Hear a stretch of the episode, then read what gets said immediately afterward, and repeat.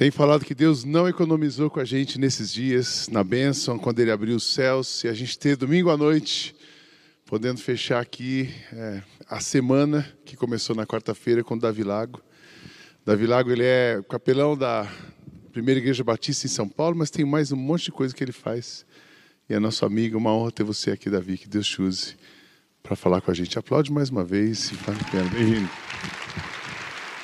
Graça, graça e paz, graça e paz, amados irmãos. Trago o abraço do pastor Paulo Eduardo, da Primeira Igreja Batista de São Paulo, amado pastor Sidney, a quem tanto admiro, tenho tanto respeito pelo senhor, pastor Sidney, por esta igreja, Igreja Batista Memorial de Alphaville, que tem se destacado no contexto brasileiro e também no mundo, como uma igreja equilibrada, uma igreja, como se diz os jovens, é, que chuta com as duas pernas, né, pastor? Ela chuta com a direita, chuta com a esquerda, porque aqui nós temos um exemplo de aquilo que John Stott chamava de cristianismo equilibrado.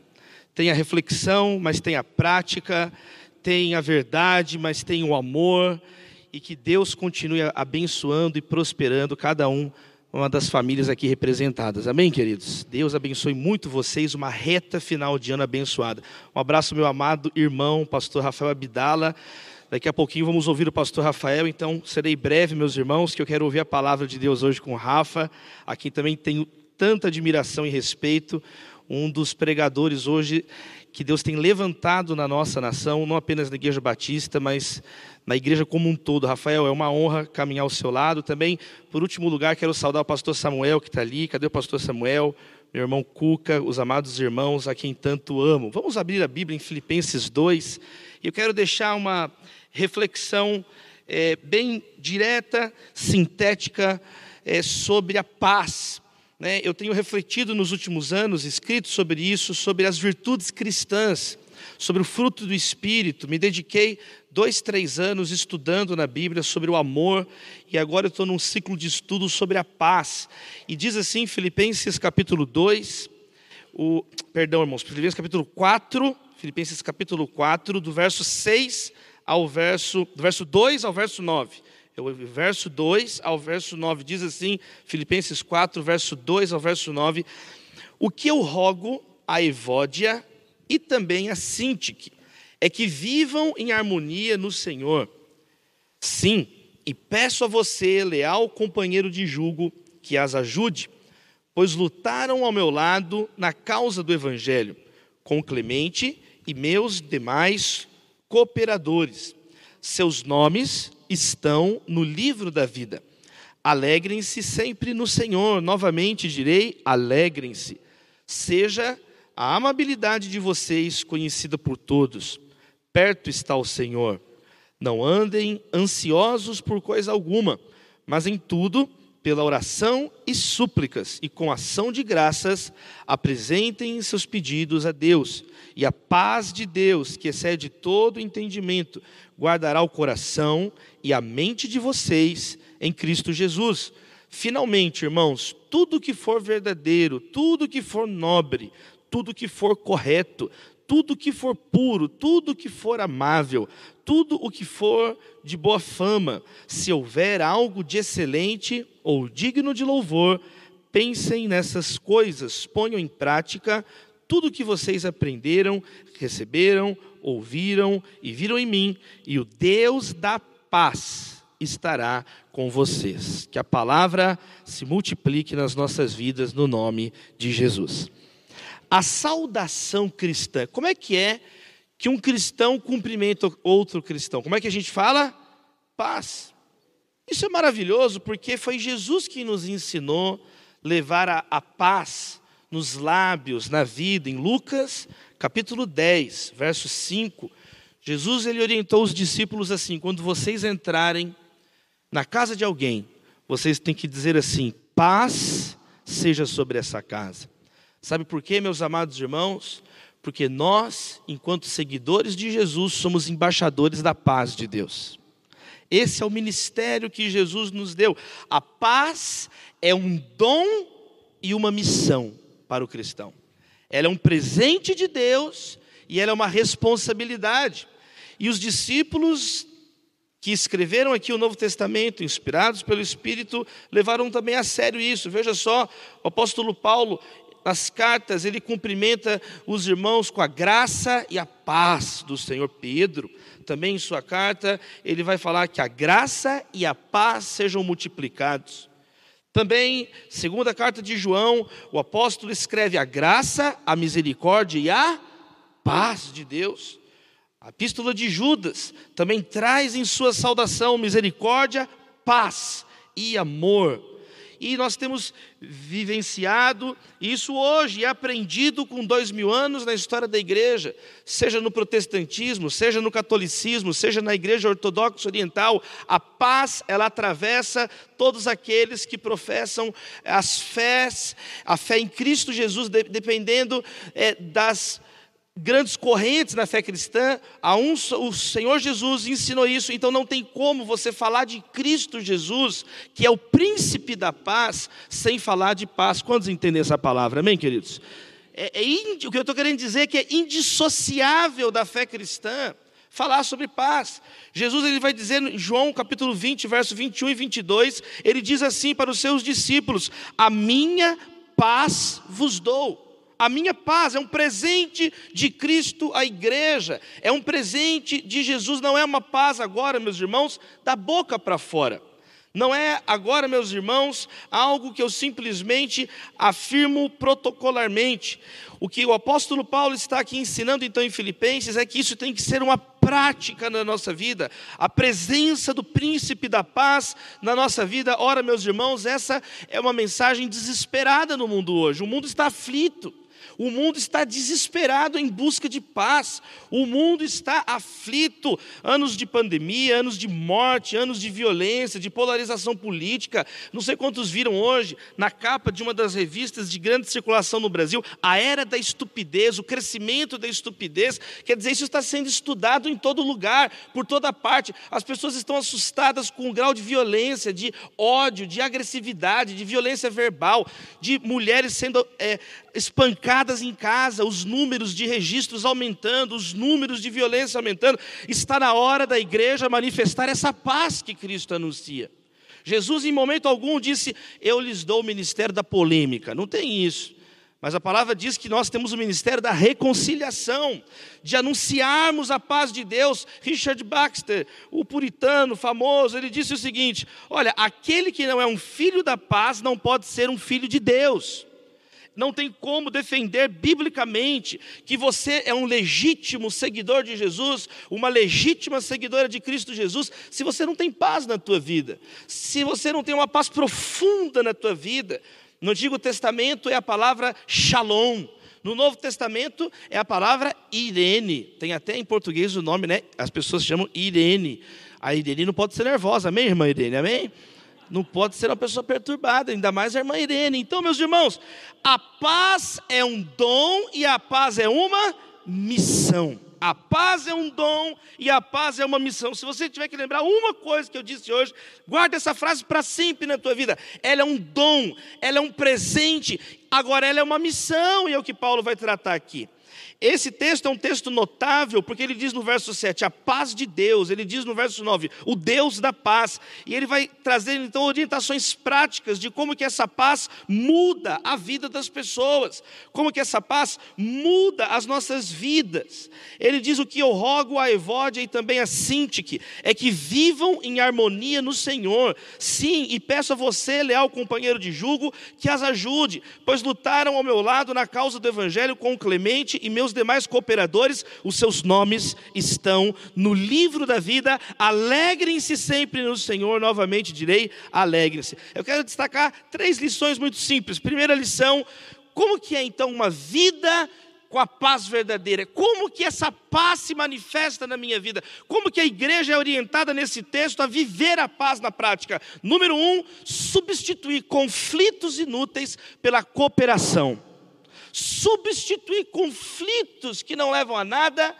a cooperação. Evódia e Sintique, duas irmãs, duas irmãs crentes, cheias de Deus. Paulo faz uma afirmação aqui que só alguém cheio do Espírito Santo, inspirado pelo próprio Deus para falar, porque ele diz assim: os seus nomes estão no livro da vida. Então, Deus usou aqui o apóstolo Paulo para ensinar uma lição para nós. Essas duas irmãs eram crentes, crente valendo. Não é crente fake, não é crente avatar, não é crente de hashtag, não é crente que.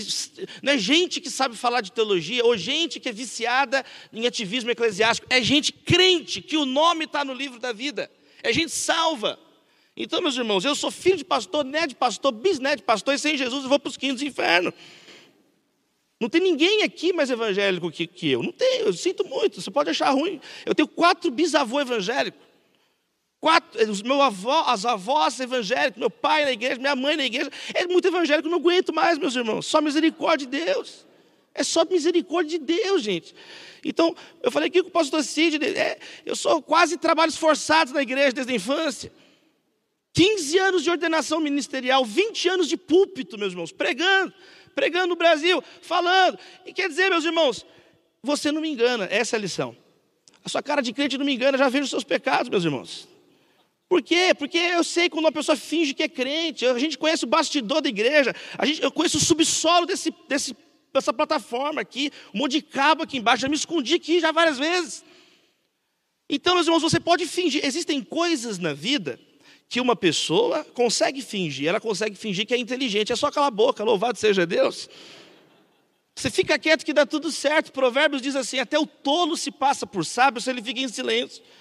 Eu nunca esqueço, quando eu estava no primeiro período da faculdade de Direito, na PUC Minas, eu era calor, adolescente, 17 anos, tinha acabado de entrar na faculdade, e eu vi assim um anúncio é, de um curso de filosofia do direito. E aí eu falei, eu quero participar desse curso. E aí eu entrei. Sabe quando você entra num lugar que você tem a certeza absoluta que você está no lugar errado? Era eu. Eu cheguei, falei, eu olhei para a classe assim. Quando eu olhei para o título da aula, o livro que ia ser estudado de um filósofo chamado Immanuel Kant, o título do livro era Prolegômenos a toda metafísica futura que queira apresentar-se como ciência. Quando eu li o título, Prolegômenos, eu esqueci o sentido da vida. Só de ler o título, o que, que eu estou fazendo aqui? Mas eu olhei para o lado e as pessoas estavam quietas, só concordando. Assim, ó. Falei, isso eu consigo fazer, né? Isso eu consigo fazer. Aí eu tinha um óculos do Harry Potter, eu coloquei meu óculos e eu comecei a concordar também. Eu escutei uma pessoa falar no fundo da sala assim: aquele menino ali deve ser um gênio. Eu, falei, eu, fiquei, eu fiquei todo feliz. Gente, quanto mais quieto eu ficava, mais gênio eu era. A gente finge muita coisa, agora tem coisa que não dá para fingir de acordo com a Bíblia. Por exemplo, não dá para você fingir que você tem o aroma de Cristo se você não tiver. Meu irmão, se você não tiver, quem, a pessoa que está fedendo, fedeu. Você não finge ser cheiroso. Você pode fazer cara de cheiroso se você não está com um bom cheiro. Tem coisas que não dá para fingir. Tem coisas que não dá para fingir. O que é muito interessante nesse texto é justamente a afirmação categórica que é feita sobre essas duas irmãs. Elas não eram o lobo vestido em pele de ovelha. Elas não eram um sepulcro caiado. Elas não eram pessoas hipócritas, não eram irmãs farisaicas, não eram irmãs com uma religião formal, não eram irmãs com o um nome arrolado no livro de membros da igreja, não eram irmãs simplesmente batizadas, eram irmãs que o nome delas estava escrito no livro da vida, eram salvas, foram mulheres lavadas e remidas no sangue de Jesus. E meus irmãos, eu quero já dizer aqui para você, hoje domingo de ceia, que o que nos salva é o sangue do Cordeiro.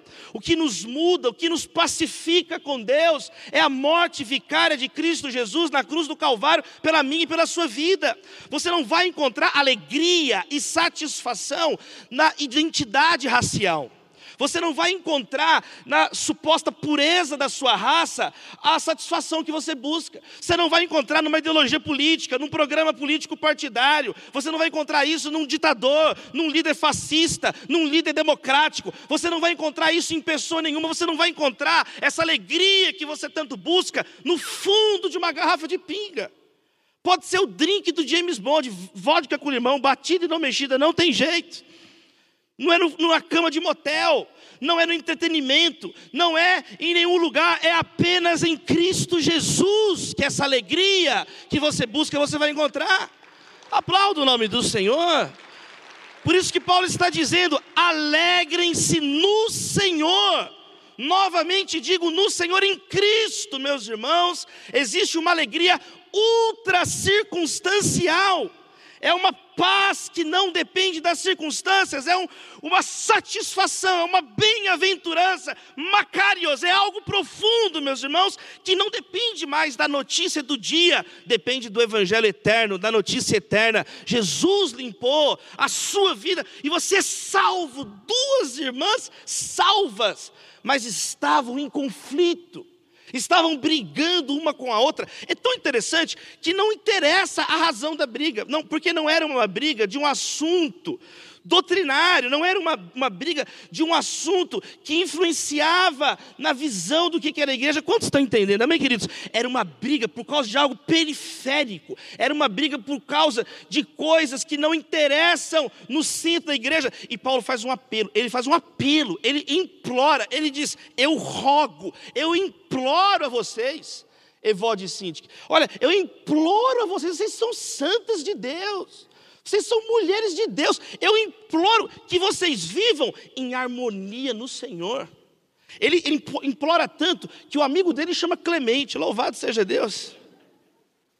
Ele, eu imploro, eu peço a você, meu companheiro de jogo, que ajude elas. Está vendo? Algumas pessoas têm brigas, têm feridas, que vai precisar de uma terceira pessoa para intervir e ser um pacificador, que seja você, amém, queridos? Às vezes não vai dar, os dois sozinhos. A Evode e a Cintia, que estavam tão nervosas, aí Deus usou Paulo para exortá-las. E Paulo fala: Olha, eu estou pedindo a você, meu leal companheiro de julgo, meu irmão, que vai ajudar a intermediar essa situação. Está vendo? Substituir conflitos pela construção da harmonia no corpo de Cristo. Esse é o chamado de um cristão verdadeiro. Olha só, porque vocês lutaram ao meu lado na causa do Evangelho. Era gente com histórico, era gente que se esperava uma maturidade maior se esperava uma maturidade maior dessas irmãs. Essas irmãs tinham que estar ensinando a nova geração, essas irmãs tinham que estar dando exemplo, estavam dando chilique, estavam dando trabalho, estavam perturbados, meus irmãos. E aí Paulo fala: olha, então vamos substituir meus cooperadores. Número um, que Deus tire do nosso coração um, um, uma fissura, uma obsessão por coisas inúteis em nome de Jesus. E que nós possamos alargar a nossa visão, entender o que está em jogo, entender os desafios graves da sociedade contemporânea e como a igreja está aquém daquilo que ela poderia estar cumprindo, testemunhando o Evangelho. Jesus morreu na cruz do Calvário, meus irmãos, para nós vivermos em paz, não continuarmos vivendo perturbados. Eu sei que você é uma pessoa perturbada, mas Jesus entra na tua vida. É, é por você mesmo, não. Se depender de você, você é tão chato que você mora sozinho e foge de casa. Número dois, substituir. Sabe o que? Número um, nós temos que substituir então o conflito pela cooperação. Número dois, substituir, meus irmãos, substituir a ansiedade pelas orações. Amém? Olha que bonito que Paulo diz, ele diz assim, escrevendo: Olha, seja a amabilidade de vocês conhecida por todos, porque o Senhor está perto. Então nós temos que ser conhecidos pela amabilidade, não pela truculência. Não, pastor, eu sou nervoso mesmo porque eu sou o sal grosso da terra. Não, você não pode ser assim. É amabilidade, é amar o inimigo, é orar por quem te persegue. Ah, eu não concordo com isso, é problema seu, é Jesus que ensinou. Você é um discípulo ou você é um mestre da lei? Esse era o problema dos mestres da lei. Eles queriam ensinar quando eles deveriam ficar quietos e ouvir Jesus e obedecer o Senhor Jesus. Então, meus amados irmãos, número dois, substituir a ansiedade. Não andem ansiosos por coisa alguma, mas em tudo, pela oração, súplicas, ações de graças, apresentem os pedidos a Deus. Então, a primeira maneira da paz entrar na minha vida, na prática, é eu começar a dar uma menor importância para o conflito e valorizar a cooperação e a harmonia. É um sinal de maturidade. Segundo lugar, eu vou parar de reclamar, eu vou parar de alimentar a ansiedade, eu vou parar e vou fazer o que? Eu vou orar, eu vou interceder, eu vou agradecer e eu vou apresentar os meus pedidos a Deus. Eu vou apresentar antes de tudo e em tudo para Deus. O apóstolo Paulo escreve: em tudo ofereçam orações. Não é em algumas partes da vida. A nossa vida inteira tem que ser esse diálogo aberto com o Senhor. Eu acho maravilhoso, porque não existe nenhuma história na Bíblia de alguém que ficou mais ansioso, ansiosa e melhorou a vida dela. Mas existe a pessoa que orou e a vida dela foi transformada. Porque Jesus ele disse assim: Qual de vocês, por mais que se preocupe, pode acrescentar uma hora que seja vida, pode acrescentar um côvado ao curso da existência. Jesus ele nos ensinou um princípio maravilhoso sobre a ansiedade, que a ansiedade, ela não resolve o meu problema de amanhã e tira a minha energia de hoje. A ansiedade é uma, é, uma, é uma ignorância, a ansiedade é um sinal de falta de fé, de incredulidade, como se você estivesse sozinho, jogado sozinho no mundo, que não é o que a Bíblia ensina. Há um Deus no céu, Jesus está no trono, meus irmãos, Ele é Rei dos Reis, Senhor dos Senhores. Ele cuida das aves do céu, ele cuida das plantas e vocês não têm mais valor. Então, meus irmãos, em Isaías 38, tem a história do rei Ezequias, o rei Ezequias estava na casa dele, e aí de repente toca ali, bate a porta, e quem entra? O profeta Isaías. Em verso 1 diz assim, Isaías 38, o profeta Isaías foi visitar é, e disse: Assim diz o Senhor, põe tua casa em ordem, porque você vai morrer e você não vai se recuperar. Eu acho que se o profeta Isaías falasse isso para mim, eu já caía morto nessa parte do verso. Isaías chegou e falou assim: você arruma a tua casa porque você vai morrer e você não vai se recuperar. Ele falou isso, assim diz o Senhor. Ao invés de Ezequias ficar ansioso e desesperado, ele orou. Substituiu a ansiedade pela oração. Olha que bonito esse texto. Ele diz assim: Ezequias virou o rosto para a parede e orou ao Senhor. Lembra-te, Senhor, de como tenho te servido com fidelidade, com devoção sincera. Tenho feito o que tu aprovas. Ezequias chorou amargamente na presença de Deus. Verso 4. Então a palavra do Senhor veio a Isaías. Vai dizer a Ezequias: Assim diz o Senhor, o Deus de seu antepassado Davi: Ouvi sua oração, vi suas lágrimas, acrescentarei 15 anos à sua vida. Na Bíblia, Deus escuta as orações do seu povo. Salmo 116, verso 1: Amo ao Senhor, porque Ele ouviu a minha voz, Ele ouviu as minhas orações, porque inclinaste os seus ouvidos para mim, eu invocarei enquanto viver. Em Êxodo, né, o povo de Deus estava sofrendo e eles clamaram a Deus. Às vezes é mais do que uma oração, é um clamor a Deus. Eles bradaram a Deus e Deus ele inclinou os ouvidos e ouviu o clamor de seu povo. Agora a Bíblia ensina que a murmuração é o contrário. Deus ele não quer ouvir a, o, o, que está murmurando. É um pecado de murmuração. Israel não entrou na terra prometida porque ficava murmurando, reclamando o tempo inteiro. Então, uma pessoa que alimenta reclamações, ela não promove a paz. Ela não promove a paz, é um princípio espiritual. Uma coisa é lamentar, é importante lamentar. Outra coisa é viver praguejando, xingando.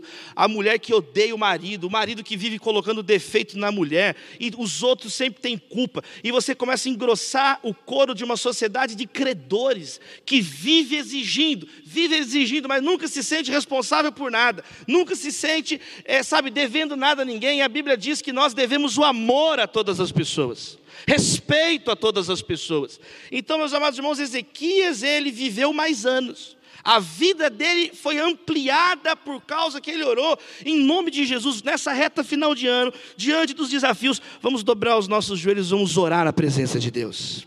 Vamos começar a orar mais e ver se a paz de Deus não vai estar na nossa casa. E vamos então experimentar essa paz de Deus. Se nós está dizendo, se você ficar o tempo inteiro reclamando, ansioso, não, apresente a Deus os seus pedidos de oração.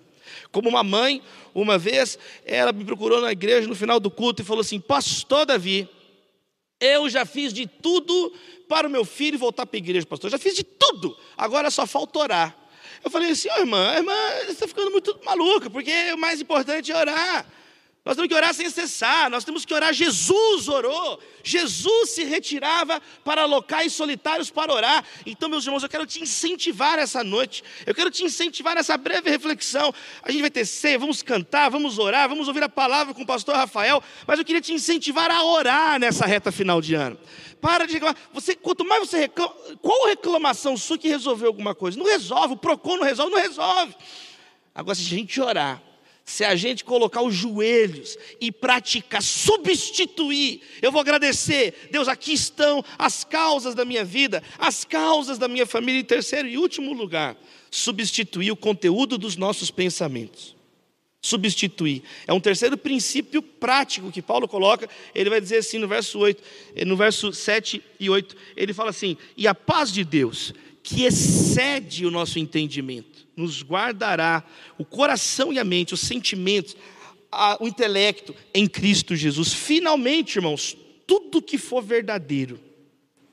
O apóstolo Paulo começa a ensinar então esse princípio de nós trazemos à memória aquilo que é verdadeiro, não trazer mentiras para a sua mente.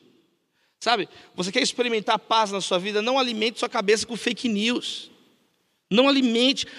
Coisas de fake news, elas são feitas para impulsionar ódio em você. E tem pessoas lucrando com isso. As manchetes, os títulos das mensagens são desenhadas, são desenvolvidas por pessoas que não têm nenhum compromisso com a paz, pessoas que querem ver o circo pegar fogo, que lucram com e fica a igreja igual boba, no meio do tiroteio, promovendo discórdia. Deus odeia quem semeia contenda entre irmãos. Então, ou nós levamos a palavra de Deus a sério, não tem condições do que nós estamos fazendo aqui. Então, nós somos bem-aventurados enquanto formos pacificadores. Então, meus irmãos, é óbvio que a primeira coisa que precisamos ter é a verdade na nossa mente. Né? A paz não sacrifica a verdade, a paz verdadeira só existe na verdade, amém? Você não tem que abrir mão da verdade para viver uma falsa paz. A verdadeira paz começa com a verdade. A verdadeira paz vem com o diagnóstico correto. Nós somos pecadores e precisamos de Cristo Jesus. E a partir da verdade do Evangelho, a nossa vida é transformada. Então você nunca vai ter paz se os teus pensamentos são construídos nas areias da terra, mas na rocha, que é a palavra de Deus, que é o próprio Cristo. Então você tem que colocar, meus amados irmãos, na tua mente a palavra de Deus, ler mais a palavra. Meus irmãos, isso é uma coisa tão séria que desde o início da igreja, Cipriano de Cartago, os textos mais antigos dos pais da igreja, a igreja já entendia que o modo de ter paz na vida é orando e lendo a palavra. É orando e lendo a palavra, é falando com Deus e colocando a palavra de Deus no meu coração, na minha mente, trazer à memória o que traz esperança não trazer à memória aquilo que só vai atiçar coisas ruins, demoníacas. Meus amados irmãos, nós então temos que entender isso. O evangelho, ela é uma mensagem inteligível. É uma paz que alcança a mente, só que é uma mensagem sobrenatural que vai além do entendimento. Amém, queridos? Ela vai além. Ela preenche, o, ela não é contra o intelecto. Ela não é contra o entendimento e contra o coração, não. Ela vai além da mente das emoções. Ela preenche as nossas emoções. Ela preenche a nossa mente. É legal demais a palavra grega aqui, que é logistes, que é de onde vem lógica. É a mesma é a palavra lógica. O entendimento aqui, quer dizer, é o raciocínio. E Paulo está usando a palavra lógica aqui. Raciocínio. A paz de Cristo vai acalmar o seu raciocínio em nome de Jesus. A paz de Cristo vai acalmar o seu raciocínio. É uma promessa da palavra de Deus. Então, substituirmos, meus amados irmãos, o conteúdo dos nossos pensamentos e colocar aí, abra sua mão para fazer uma oração, tudo que for puro, tudo que for correto, tudo que for nobre, tá vendo? Amável, digno de excelente, pensem nessas coisas. Alimente a tua mente com a palavra de Deus, enche a tua mente com a palavra do Senhor Jesus. Com as mãos abertas, eu encerro declarando essa palavra. Colossenses 3,15: Vocês foram chamados para viver em paz. Hebreus 12, verso 14: Esforcem-se para viver em paz com todos. Romanos 12, verso 18: No que depender de vós, estejam em paz com todos. Palavra do Senhor, Evangelho de Mateus, capítulo 5, verso 9: Bem-aventurados os pacificadores, porque eles serão chamados filhos de Deus. Deus, nós oramos nesse momento, de mãos abertas, em sinal de abertura, de rendição. Oh Senhor, tem misericórdia de nós. Queremos receber a tua paz, paz que custou o sangue de Jesus, alto preço pago por essa paz. Nós cantamos agora aqui no louvor que nós somos reconciliados, que nós temos livre acesso ao Senhor. Obrigado pela tua paz. Obrigado por nos chamar, ó Deus, agora para uma vida de missão pacificadora. Que sejamos reconciliadores, que sejamos pacificadores. Olha, pessoas aqui, Senhor, que não fazem nada pela reconciliação. Nem na própria vida, muito menos na vida dos outros. Muda isso em nós. Que a igreja brasileira, ela seja erguida nesse momento na força do Espírito Santo de Deus, cheio do teu Espírito Santo, Deus. O apóstolo Paulo preso falando de paz. O apóstolo Paulo preso injustamente e muitas vezes nós, por causa de nada, já ofendemos, por causa de nada, viramos o rosto, falamos mal de pessoas que nem conhecemos, alimentamos, ó Deus, ódio no coração. Ó Deus, nós oramos para que seja uma reta final de ano abençoada, próspera e uma reta final de ano de muita paz para os teus filhos. No nome santo de Jesus. E a igreja diz: Amém e amém. Deus abençoe.